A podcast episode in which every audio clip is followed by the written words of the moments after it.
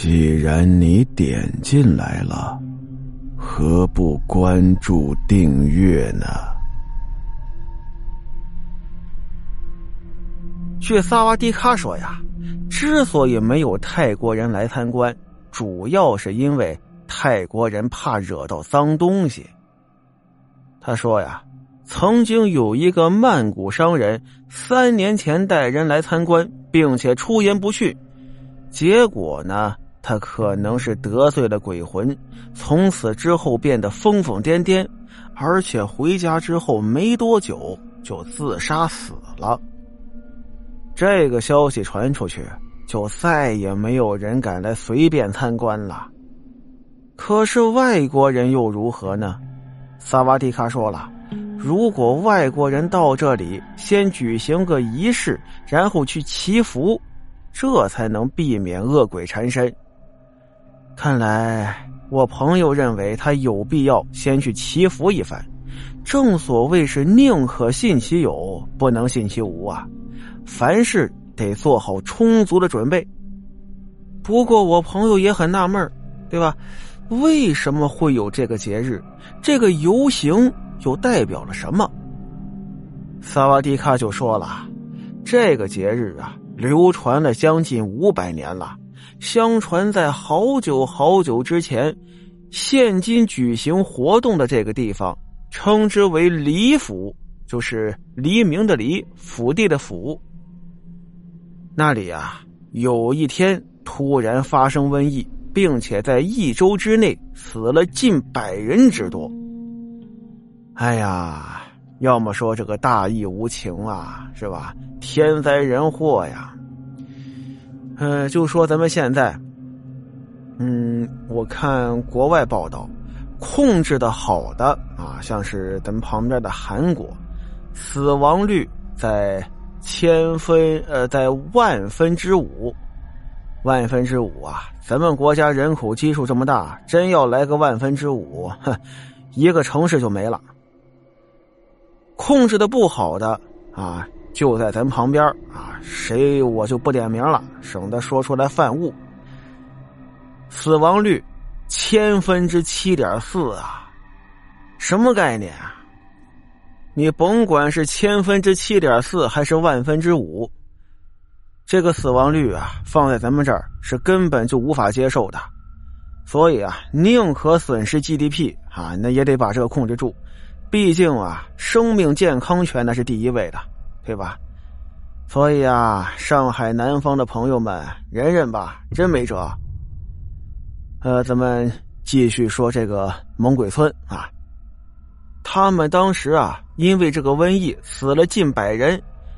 当时啊，政府为了阻止瘟疫蔓延，就下令了，把所有生病的，还有已经死掉的，全都是一把大火给烧个干净。而那天呢，正好是六月二十。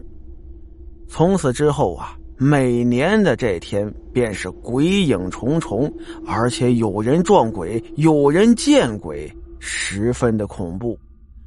所以啊，每到这个时候，所有的商店都关门不做生意了，而所有人都不敢出门半步。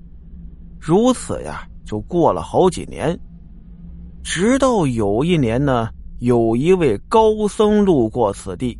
他洞察天机，便在一座寺庙里举行了法事，并在那里招魂，把这鬼魂招过来谈判。哎，谈判呢是谈怎么样让他们安安稳稳的走，怎么样呢？不要出来闹事儿，不是来争地盘的啊，不是黑社会。后来呀，事情得以解决了，他也安抚好这些鬼魂，并且答应他们，每年到了这天。都会过来超度他们。从此之后啊，每年的六月二十四就一定会有祭典活动。时至今日啊，这祭典活动呢就改成了游行，但是有关鬼魂作怪的事依然是不时就有听闻的。而且呀，一些体质偏弱的居民在游行当中啊，会不小心被恶鬼选上，结果。搞成猛鬼上身，又要让和尚做法驱鬼，相当的麻烦。我朋友一听，啊，原来这个节日的背后还有这些故事啊！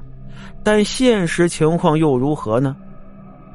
现实情况啊，比导游介绍的还要恐怖一些。他早晨出门的时候啊，就感觉外面灰蒙蒙的，可能啊是下雾，他是这么想的，啊，呃，以为啊，那么随着时间的推移，到了中午前后，会不会随着这个阳光的照射，这个雾气就散了呢？但是，并没有。这一片区域啊，依然是笼罩在一片雾气当中。